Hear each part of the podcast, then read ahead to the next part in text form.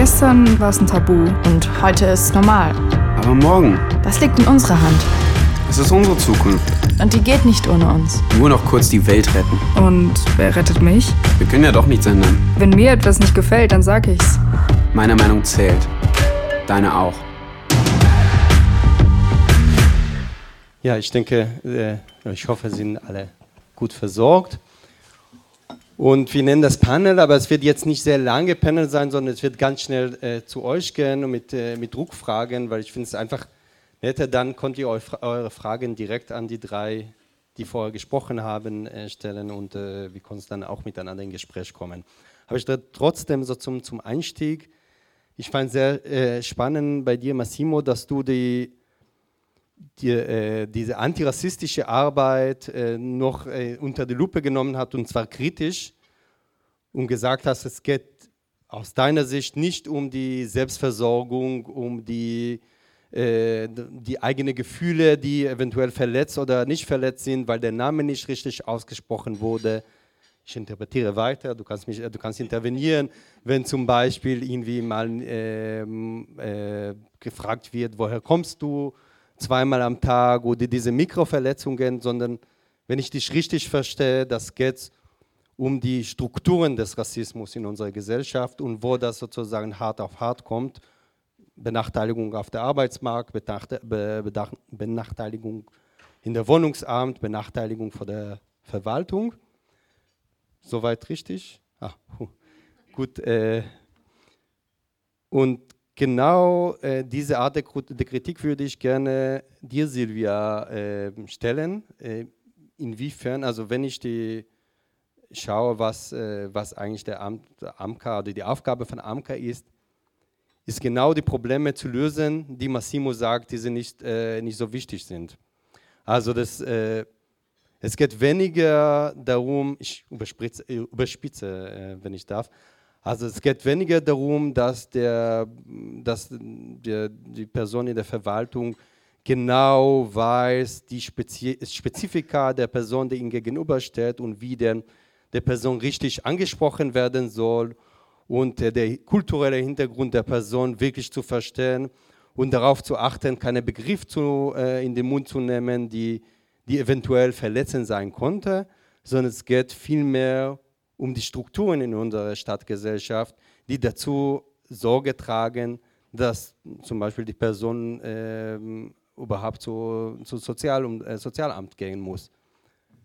Also inwiefern ist dieses ganze Projekt interkulturelle Öffnung, interkulturelle Sensibilisierung überhaupt äh, sinnvoll? Uff.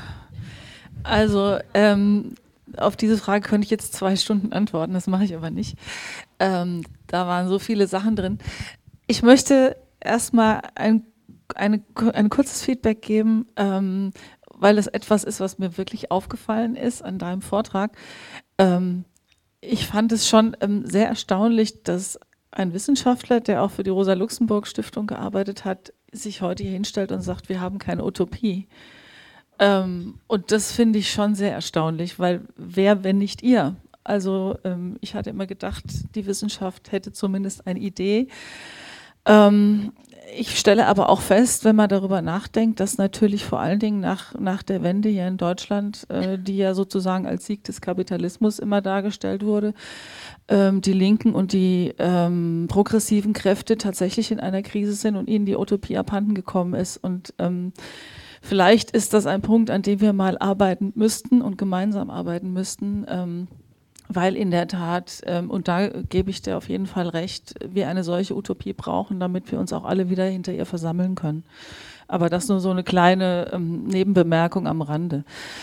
Ähm, ja, interkulturelle Öffnung. Ähm, ich glaube, wir brauchen beides. Wir brauchen auf der einen Seite, müssen wir ähm, sehr stark von der Zivilgesellschaft aus, sage ich mal, das Thema ähm, nach vorne bringen. Wir müssen sagen, wir sind eine Stadt der vielen. Ähm, wir sind eine Gesellschaft der vielen. Wir haben hier in Frankfurt inzwischen 53 Prozent unserer EinwohnerInnen haben eine Migrationsgeschichte. Das heißt, es gibt hier keine Mehrheitsgesellschaft mehr, sondern es gibt nur noch eine, was nur, äh, es gibt ähm, eine Stadt der Minderheiten, ähm, eine Gesellschaft der Minderheiten und wir müssen zu einer anderen Haltung zueinander finden.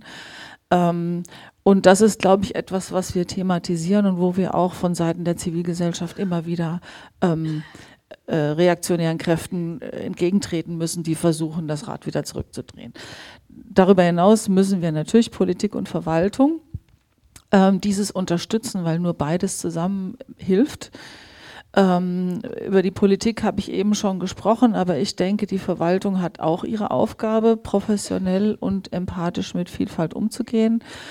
Ähm, dazu gehört auf der einen Seite natürlich, dass wir ähm, Menschen, die Hilfe brauchen, also Menschen, von denen Sie, von denen du gesprochen hast, vor allen Dingen ähm, adäquat begegnen, ihnen helfen, sie unterstützen und nicht mit Vorurteilen und, und Rassismus begegnen. Das ist, glaube ich, noch eine große Aufgabe, die wir auch haben, ähm, innerhalb der Verwaltung ähm, die betroffenen Kolleginnen und Kollegen so zu sensibilisieren, dass sie das ähm, auch verinnerlichen ähm, und eine entsprechende Haltung entwickeln können. Ich sage nicht, dass es nicht gute Leute gibt, das will ich jetzt nicht sagen, sondern ich sage, es gibt eben auch ähm, schwarze Schafe.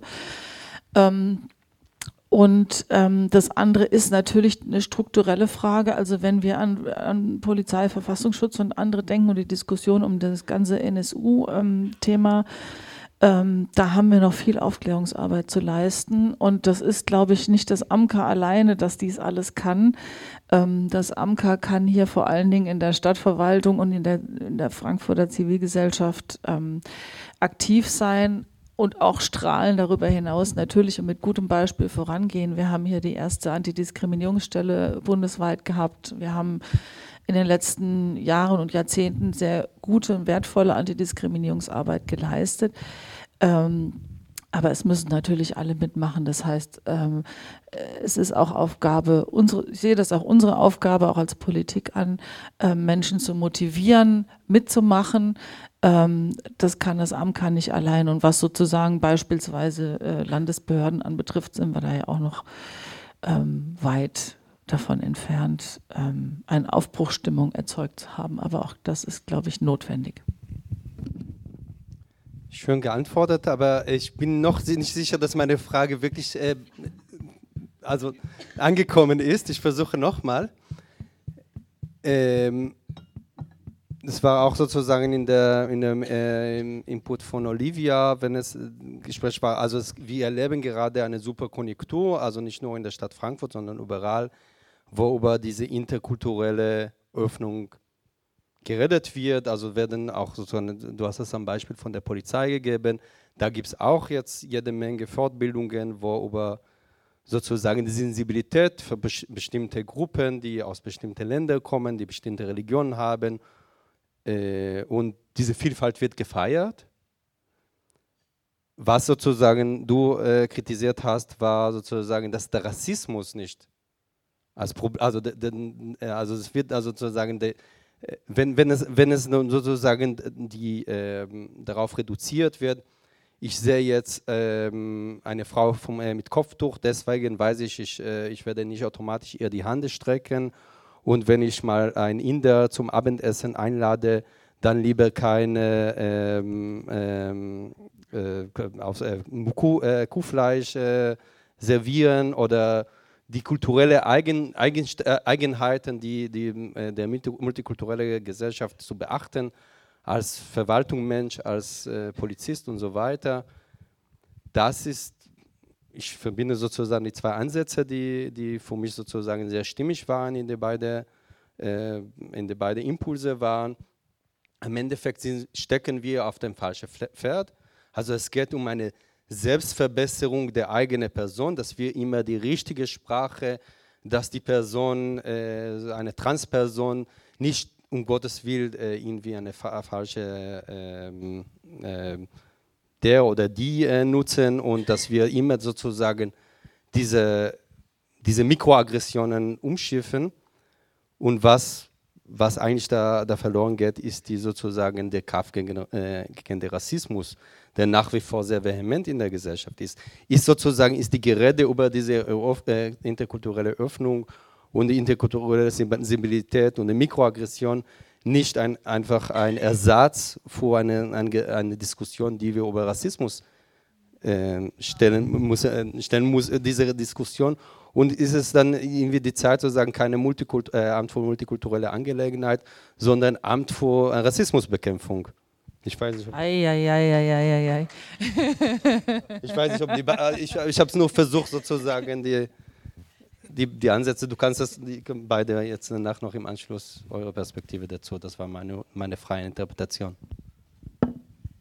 Also natürlich wollen wir und müssen wir das Thema Antirassismus stärken, auch im AMKA, das ist gar keine Frage. Ähm, und wir haben auch schon erste Ideen auch dazu entwickelt. Ähm, da wird was kommen im nächsten Jahr. Ähm, aber äh, äh, trotz allem, also auch da nach wie vor, man muss beides tun. Also ich finde, man muss mit Respekt auf Augenhöhe und mit Empathie Menschen begegnen und dazu gehört auch nicht nur die Haltung, die ich habe, ja, dass ich mit, dass ich Menschen als gleichberechtigt und gleichwertig ansehe, ähm, sondern da gehört auch dazu, dass ich gegebenenfalls Rücksicht nehme auf Dinge, die ihnen wichtig sind, zum Beispiel die Ansprache. Also ich, man soll das nicht überbewerten, aber ich halte das jetzt auch nicht für schädlich, ehrlich gesagt.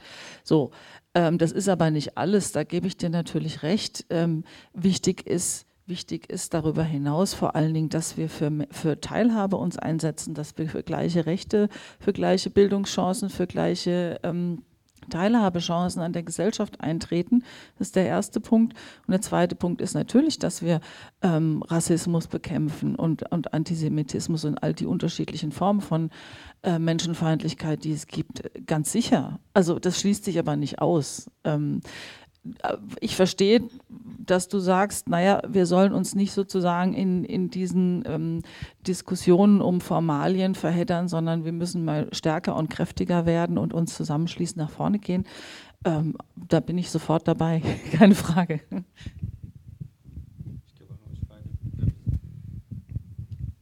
Also Amt für Rassismusbekämpfung fände ich irgendwie witzig.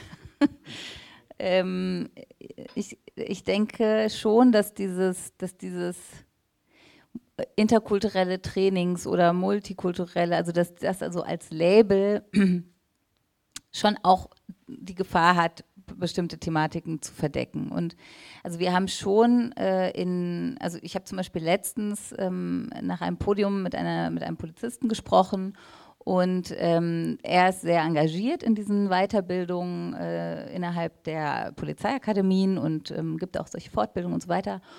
Und hat dann auf sozusagen meine Kritik hin immer gesagt, ja, aber es gibt doch diese ganzen Seminare, wir machen das, das gibt es schon flächendeckend und so.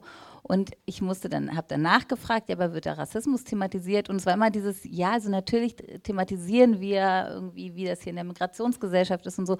Und beim dritten Mal habe ich dann das Nein gekriegt endlich, weil, weil wir das wissen, dass das Thema Rassismus in der Polizei einfach so ein Reizthema ist und es wird eben nicht thematisiert. Und ich weiß auch, dass es viele Angebote gibt, äh, pädagogische Angebote, in denen es eigentlich um Rassismus geht, die aber nie so genannt werden, weil man immer Angst hat, dass dann keiner kommt.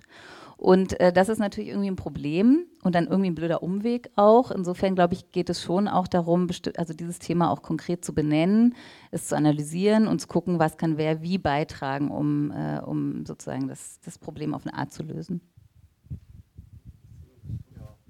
Du hast es schöner gesagt, als ich sagen könnte. Ähm, ja, mit der Utopie, also das ist ja schon das, was wir versuchen, immer wieder jetzt reinzubringen, eine Vorstellung von Utopie. Also, aber wir ist vielleicht ein anderes Wir als jetzt Rosa Luxemburg. Meinen, ich bin da seit drei Jahren bei denen und versuche das auch eher in die Stiftung mal begreiflich zu machen. Das ist eben nicht so einfach. Ähm, Diversity ist so das Höchste, was da so bei rauskommt. Und da, ich bin da auch gar nicht so dagegen. Gegen Diversity ist immer gut, wenn irgendwie auch die Institutionen irgendwie ein normales Abbild der Gesellschaft sind. Wenn du sagst, 50, 53 Prozent der Leute sind hier, haben hier eine andere Biografie und äh, in den Behörden sind es dann aber nur keine Ahnung wie wenig, dann ist natürlich, läuft was falsch und so. Aber lösen tut es nicht und ich finde schon, dass es eine Dominanz gibt von Diversity, Repräsentation. Es gibt einen bestimmten Sprech auch, äh, keine Ahnung, auch bei Parteien, die alle mit aufrufen und letztendlich aber trotzdem eine Politik machen, der totalen sozialen Ungerechtigkeit oder sozusagen oder eine Gesellschaft, die weiterhin hierarchisch organisiert ist. Und, und dann äh, frage ich mich, ist verstanden, was Rassismus eigentlich bedeutet, wofür es da ist? Es ist nicht das habe ich ja versucht zu erklären, kein falsches Denken. Und dann sind wir alle nicht mehr rassistisch, aber es ist trotzdem so, dass die einen nur 4 Euro die Stunde kriegen, äh, bezahlt kriegen. Also so, diese Entrechtung von Leuten muss sich irgendwie ideologisch begründen. Der Rassismus ist eine ganz wichtige, also gesellschaftliche Ordnungsprinzip. Äh, und dann nützt es eben nichts, ähm, mit Leuten umzugehen, dass sie da nicht mit Mikroaggressionen sich irgendwie verletzt fühlen und trotzdem aber den schlechten Job kriegen. Und, und diese äh, Utopie, das ist das, was wir immer versuchen, auch mit diesem Begriff der Gesellschaft der vielen, haben wir ja mal vor fünf Jahren ungefähr angefangen, mal von diesem Begriff zu reden. Mittlerweile ist, sagt, sagen das jetzt alle, das ist irgendwie schon total gut, also weiß eben, was bedeutet. Und es bedeutet im Grunde die Vorstellung von, ähm, was passiert eigentlich über Migration. Es geht ja nicht darum, dass Migranten oder Migrantinnen jetzt demokratischer sind oder die besseren sind als alle anderen. Die sind genauso gut oder doof, das ist ja klar. Aber Migration selber sozusagen aus einer Bewegung, sozusagen aus einer Position der Entrechtung, die, die versucht sozusagen diese Entrechtung, diese Grenzen äh, immer zu überschreiten im Sinne für ein gutes Leben. Migranten sind nicht Antirassisten oder Antirassistinnen, sondern sie kümmern sich eigentlich um ein gutes Leben für ihre Kinder, um Ausbildung, gutes Wohnen, gerechte Löhne. Das ist alles, was sie wollen. Der Rassismus ist das, was ihnen dann begegnet und dann finden sie tausend Techniken und Taktiken, äh, ihn zu umgehen. Das kann man dann auch als antirassistisch bezeichnen im Effekt, aber sie sind es nicht, ähm, sondern ähm, sondern sie sorgen eigentlich für eine ständige Ausweitung, Ausweitung sozusagen des demokratischen Raums, der dann letztendlich alle meint, auch Leute, die nicht migrantisch sind oder so. Und das sozusagen lässt sich in dem Sinne verallgemeinern. Wenn Naika Forutan sagt, postmigrantische Gesellschaft, meint sie im Grunde eine Gesellschaft, die schon jenseits der Migration ist, aber trotzdem ist Migration da drin der, der Ausgangspunkt und äh, sozusagen als Ausgangspunkt für ein gutes Leben und das ist utopisch. Und ich finde, diese Diversity geht in die andere Richtung. Also dass dann plötzlich alle gewertschätzt werden und das richtige Essen kriegen, weil man genau weiß, was äh, sie essen sollen. Das ist ja, auch eine, ist ja auch immer eine kulturelle Anrufung. Du kommst daher, also musst du das auch essen oder das darfst du nicht essen oder willst du nicht essen. Es ist ja immer eine Aufforderung, eben genau das zu bleiben, was man ist. Gut, geschenkt. Dann ist das vielleicht gut, aber wenn sich dann grundsätzlich nichts ändert, dann, dann ist es halt ein, ein Problem. Und ich glaube tatsächlich nicht nur, dass es zusätzlich, sondern es ist tatsächlich teilweise auch entgegengesetzt. Also Leute können ja sagen, dann spreche halt meinen Namen anders aus. Also man kann sich auch darüber aufregen. Ich reg mein Leben lang darüber auf, dass die Leute mich fragen, wo komme ich her, wann gehe ich zurück und, und ähm, dass Lehrer und Lehrerinnen immer noch nicht nach 50 Jahren türkischer Migration die Basic Vornamen aussprechen können. Also das ist natürlich un, unsäglich schlimm, aber es ist nichts, also es löst sich nicht darüber. Das ist, glaube ich, also vielleicht, um das nochmal deutlich zu, deutlicher zu machen, ähm, natürlich geht es nicht um, ähm, um Formulierungen, sondern es geht jetzt äh, ganz konkret um, um gleiche Rechte. Es geht auch um die soziale Frage und wir müssen auch die soziale Frage wieder stellen und müssen sagen, wie schaffen wir es, dass alle Menschen ein gutes Leben, ein gutes Auskommen haben. Und dann wird sich dieses Thema ähm, Rassismus, was ja in gewisser Weise auch eine Neiddebatte ist ähm, und eine Diskussion, da kommen Menschen, die nehmen uns was weg, was wir gerne hätten, was wir auch äh, äh, so, das wird sich von alleine erledigen. Also ich glaube, ähm, Extremismus, in dem Fall ist es ein rechter Extremismus, lässt sich nur politisch lösen. Ähm, und die politische Lösung ist gleiche, gleiche Rechte und ähm, gleiche Teilhabechancen für alle. Und ähm, das bedeutet eben, dass wir ganz konkret was tun müssen, damit eben ähm, die Menschen entsprechende Rente bekommen, wenn sie ihr Leben lang gearbeitet haben, dass sie entsprechende Löhne bekommen und alles dieses. Also das muss ich, glaube ich, nicht erzählen, das wissen wir alle. Ähm, und dann dürfen wir auch nicht nur reden, sondern dann müssen wir auch was tun. Und ich glaube, in dem Moment, wo sich dann die sozialen Verhältnisse verändern, zum Positiven verändern, ähm, und man auch wieder eine Vorstellung davon hat, dass sich was verändern kann und dass es Menschen gibt, die was verändern wollen, ähm, dann wird auch das Vertrauen in die Politik und in, die, in, in den Staat, in die Wissenschaft wiederhergestellt und dann ähm, verschwinden solche Phänomene nach und nach. Nicht alleine dadurch, aber das ist die Grundlage davon. Und das ganze, Entschuldigung, Gequatsche, ähm, hilft uns nicht weiter, sondern es muss auch tatsächlich was passieren.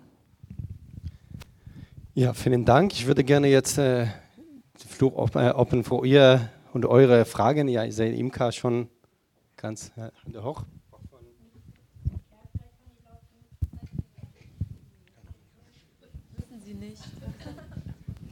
Okay, ich habe eine Frage an Frau Weber. Einmal fand ich äh, ein bisschen irritierend, Sie haben gesagt, der Personalrat bringt Projekte auf den Weg, ist ja toll, aber meine Erfahrung, ich habe auch viele Jahre in der Verwaltung gearbeitet, ist, wenn die, Polit die Führung es nicht will oder die Führung nicht aktiv wird, dann bleibt es Stückwert.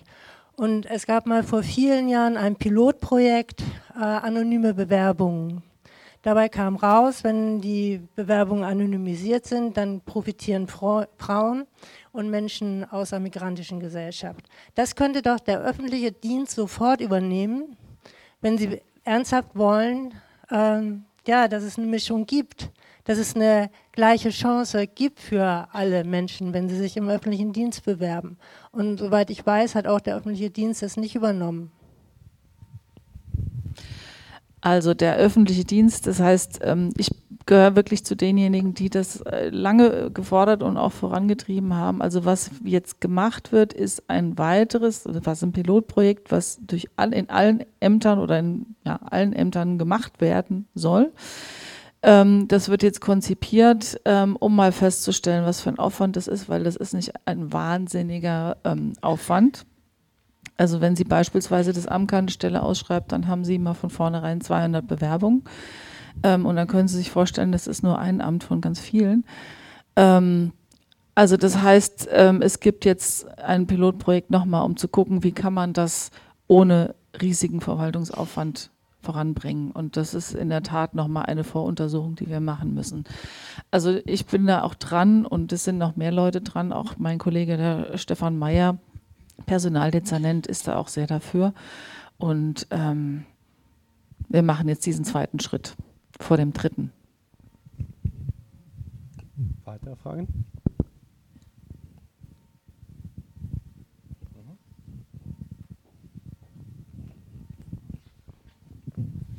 Ich hätte, ich hätte auch eine Frage dazu, dass mir, mir ist, ich habe jetzt einen sehr, sehr praxisbezogenen Vortrag gehört von der Olivia Sama und war davon sehr beeindruckt. Es gibt, ist eine Realität und dann habe ich mich gewundert, als ich Perinellis Vortrag hörte, dass es immer noch auf der linken Szene diese ewige Theoretisiererei gibt, die für mich sehr weit weg ist von, dem, von, dem, äh, von der Realität. Ich habe auch in Köln studiert in den 80ern. Ähm, damals hätten wir nie im Leben, mein Promotionsjahrgang, gedacht, dass später wieder mal der Doktor irgendwo draufstehen wird, weil, das für uns, weil wir uns weder abheben wollten noch stigmatisiert werden würden. Das heißt, wir merken, die Differenzierung fängt in ganz kleinen Bereichen an und wir merken das gar nicht. Und ich bin halt der Meinung, wenn wir, wenn wir weiter in die, in die Theorie gehen, wenn wir uns jetzt noch über Utopien streiten, in der Zeit hat die Rechte sich längst auf eine ganz andere Weise solidarisiert. Die führen ihre Kämpfe, ohne dass wir sie merken. Wir sehen nur ihre Außenwirkung. Da haben sich auch die Extremrechten, die Nazis an den Schwachkonservativen inzwischen vorbeigearbeitet. Da gibt es keine öffentliche Diskussion. Die tun das einfach während wir immer noch fragen, wie können wir zusammenarbeiten, um da eine Allianz zu finden. Das ist was, was ich in den beiden Vorträgen vermisst habe. Wollen Sie eine Plädoyer für die Theorie äh, oder Ihre Lanze für die Theorie brechen? Ja, Theorie muss sein, weil Theorie ist eine Praxis des Denkens und das brauchen wir. Wenn das Denken vernebelt ist, müssen wir über das Denken reden. Nichts anderes ist als Theorie, als eine Praxis auch des Sprechens, auch eine Sprache zu finden. Und wir brauchen eine Sprache, um hier was zu verändern, auch eine neue Sprache. Und äh, die haben wir ein Stück weit verloren, deswegen müssen wir da reden. Und das ist nicht was, was äh, sozusagen in irgendwelchen nicht, Elfenbeintürmen stattfindet oder jenseits der Realität, sondern das ist die Realität. Und wenn ich mir angucke, wie die Rechten sich organisieren und wie sie dann in den ganzen äh, Talkshows sitzen und unhinterfragt bleiben, dann liegt das auch daran, das sind jetzt nicht so die Leute, die mit denen reden, das sind die ganzen Journalisten und Journalistinnen. Wir haben gerade darüber geredet, über die goldene Kartoffel, die jetzt verliehen wurden, sind an die also das ist ja nicht so, dass das Rechte sind. Ne? Im Gegenteil, es sind liberale Menschen. Und trotzdem finden sie eigentlich keine Erwiderung auf das, was die Rechten da sagen. Sie haben keine Sprache, weil sie selber eigentlich nichts anderes können, als irgendwie im Dialog zu bleiben, was nichts anderes ist, als zuzuhören, äh, weil sie selber keine Vorstellung haben. Und das gilt eben auch für migrantische oder antirassistische Zusammenhänge. Und das ist ein Problem, wenn man in den 80er Jahren, das Ding komme ich ja nun auch, äh, guckt, was da an massiven migrantischen, da war sozusagen die größte Bürgerrechtsbewegung, waren türkische, kurdische, linke, äh, migrantische Verbände, Gruppen. Das gibt es alles nicht mehr. Heute reden die Leute eben genau über ihre kulturellen Eigenschaften und haben eigentlich keine Vorstellung mehr, was eigentlich so ein Recht auf Rechte kämpfen, also so ein unendlicher Prozess, sich für Bürgerrechte einzusetzen, was das eigentlich noch bedeutet. Und da denke ich schon, brauchen wir eine Art von Verständigung und, und eine Vorstellung davon. Das war mein Plädoyer, das ist aber unmittelbar praktisch. Und ich bin ja auch im praktischen Bündnissen engagiert. Ich bin in diesem Netzwerk NSU-Prozess Ähm, ich bin bei, bei äh, Wacom United dabei. Das sind ja alles Versuche, miteinander ins Gespräch zu kommen, sich zu organisieren. Und auch dort gilt, und das ist keine akademische Sache, da sind drei, vier Refugee-Gruppen, alles dabei. Es geht um die Erfindung einer Sprache, einer gemeinsamen Sprache, die wir sprechen können. Und das passiert auch. Und das ähm, ist auch das, was mir, mir Hoffnung macht. Und die Ergänzung nur dazu für diejenigen, die es nicht wissen, also diese goldene Kartoffel, die Massimo gerade angesprochen hat, ist letzte Woche verliehen worden an die vier großen Talkshows der Republik, also von der Interessensvertretung der Journalistinnen mit Migrationshintergrund, den neuen deutschen Medienmachern. Das ähm, ist auf sehr viel Widerstand gestoßen, muss ich dazu sagen. Ich war dort und es ist wirklich so, also es sind die großen vier Talkshows eben Herr Plasberg, äh, Frau äh, Maybrit Illner, Anne Will und Sandra Maischberger, deren Redaktionen sind im Grunde mit der unterirdischsten Berichterstattung prämiert worden. Und was Massimo sagt, ist ganz wichtig an dieser Stelle, dass dieses unerwidert bleiben auch was mit der mangelnden Theorie zu tun hat. Also die Argumente und die sogenannten, ich bin im ersten Leben äh, Pressesprecherin und die sogenannten PR-Kataloge werden eben für diese Erwiderung nicht gemacht.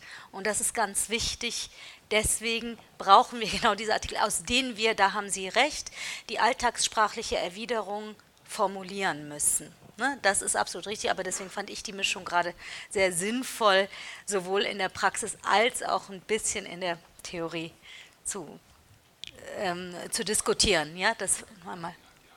Ja, ja. ja. Das ist dann schön. Noch Fragen auf genau. dem Publikum? Dann durfte ich zum Abschließen äh, doch, doch fragen, aus wo mein, meine Schuh druckt. Ich habe das heute schon zum Einleitung des Tages da auch erzählt von der Erfahrung am Freitag. Und das beschäftigt mich weiter und ich würde euch sozusagen als Experten heranziehen. Und zwar unter dem, äh, der Prämisse der, der Rassismusbekämpfung. Also es gibt nicht einfacher, dass wir in unsere Safe Spaces, in unsere geschützten Räume, in unsere akademische Großstadt, äh, äh, Räume mit unserer privilegierte, ich sage extra privilegierte Position, die zwar nicht ähm, immer weiß ist oder nicht immer männlich oder nicht immer alt, aber trotzdem privilegiert, äh, können wir in die in diejenige auf, der, auf dem Land äh, gehen und sagen, guck mal, ihr da Rassisten, guck mal, welche Sprache ihr nutzt. Guck mal, wie ihr sozusagen, also die, wie, ihr sagt die falschen Begriffe, ihr seid in der falsche, steckt in der falschen Ecke und so weiter. Also wo ist der gemeinsame Nenner, der sozusagen über die, die kulturelle äh, oder die, über die Bildungs, äh, bestimmte Bildungsschicht ist, denn wir Leute was anbieten können. Was können wir diejenigen anbieten, die vielleicht auch äh, Worte nutzen, die wir alle machen uns die äh, die, äh, die, äh, die Ohren zu und rennen gleich zur äh, Psychologe, um unsere Mikroaggressionen wieder zu, äh, wieder zu bereinigen. Äh, aber das erlauben wir uns, weil wir in einer bestimmten Posit privilegierte Position sind. Was können wir denen anbieten, der sozusagen, es war die Rede von Utopie, was für eine Utopie ist das? Weil eine Utopie, die, mehr in der, die nur in die Richtung geht, wie werden eine Gesellschaft, die, die, die, eine Sprache hat, die nicht verletzend ist und eine, äh, eine Gesellschaft, die, die alle Kulturen respektiert und so weiter. Was wir halt vergessen, ist sozusagen die verschiedenen anderen Formen der Unter Unterprivilegiertheit.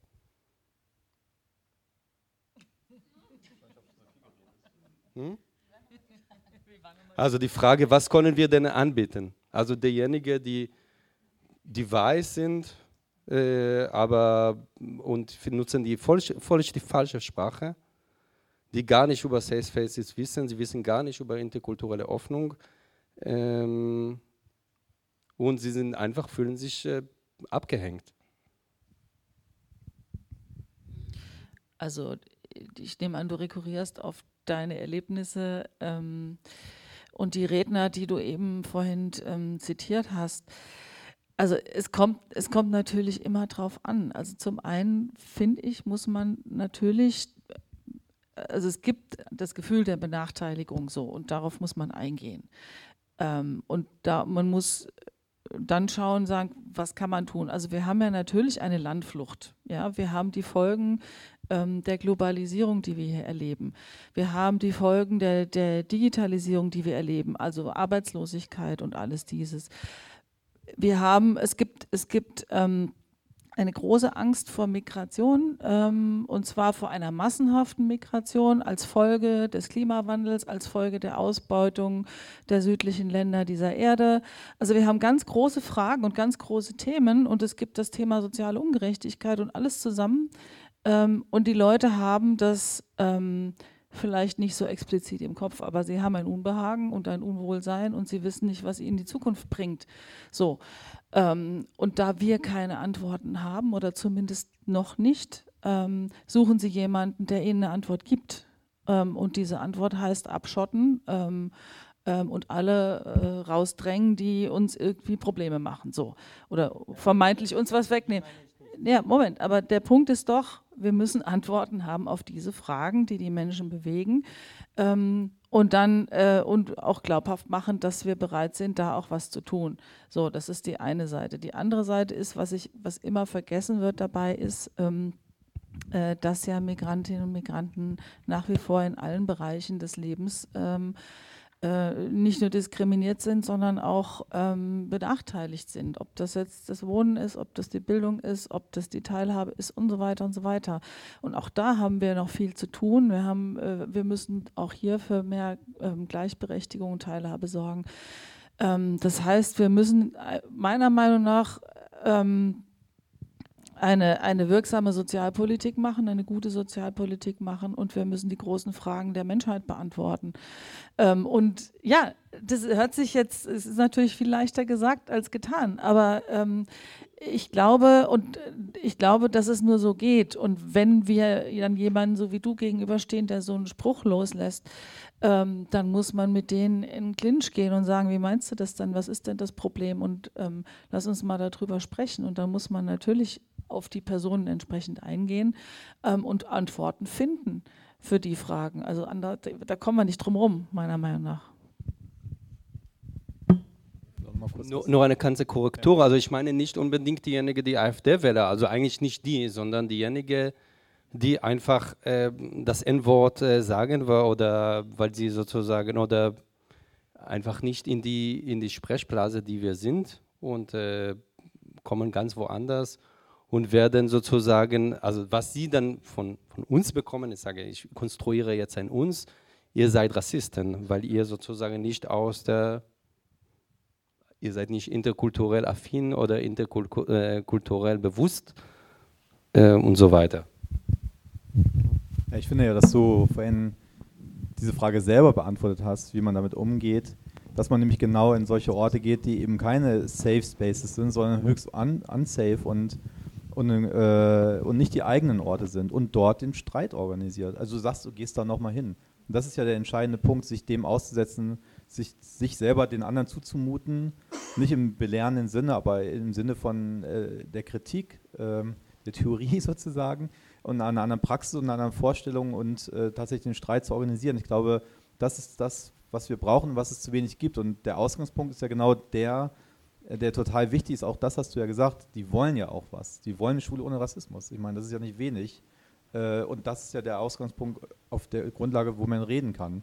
Ich möchte nochmal ein anderes Beispiel nennen aus einer Praxis, ähm, nämlich genau äh, die, ähm, mit, der, mit der Solidaritätsarbeit auf der Kolbstraße in Köln, wo ja die Nagelbombe des NSU 2004 gezündet wurde. 2011 gab es die Selbstenttarnung des NSU. Dann wusste man, es waren Nazis und nicht die Leute selber, die sich hier die ganze Zeit umbringen. Das hatte man bis dahin ja gedacht und gesagt und, und äh, so gehandelt. Und dann hat die Antifa als allerersten November 2011 eine Demo gemacht durch die Kolbstraße, also gegen Faschismus. Und die Leute wussten aber nichts von. Die, die türkischen Ladenbesitzer, Besitzerinnen dachten, wer, wer marschiert denn da auf unsere Straße? Also so, maximale äh, äh Kommunikationslosigkeit. Und dann wurde ihnen in den Weg gestellt, gesagt, wer seid ihr, ihr könnt ja nicht einfach durchlaufen. So, und dann gab es eine Begegnung daraus, aus diesem Konflikt. Und und tatsächlich von beiden Seiten bei manchen Leuten die Bereitschaft, aus diesem eigenen Tellerrand darüber wegzugehen, sich selber sozusagen zu, zu ähm, äh, ein Stück weit seinen eigenen Raum zu verlassen.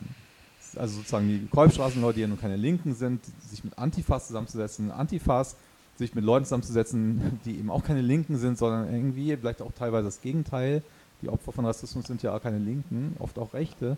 So, und sich dann zusammenzusetzen und sich zu treffen und zu reden, sich kennenzulernen, Vertrauen zu entwickeln, Freundschaften und so weiter und so fort, das war die Solidarität. Und das hat sozusagen eine wahnsinnige Kraft eben gebracht, weil dann beide Seiten sich verändert haben und ein Stück weit dann eben auch egal war. Wir haben ja immer gesagt in diesem NSU-Komplex, die betroffenen Perspektive ist zentral.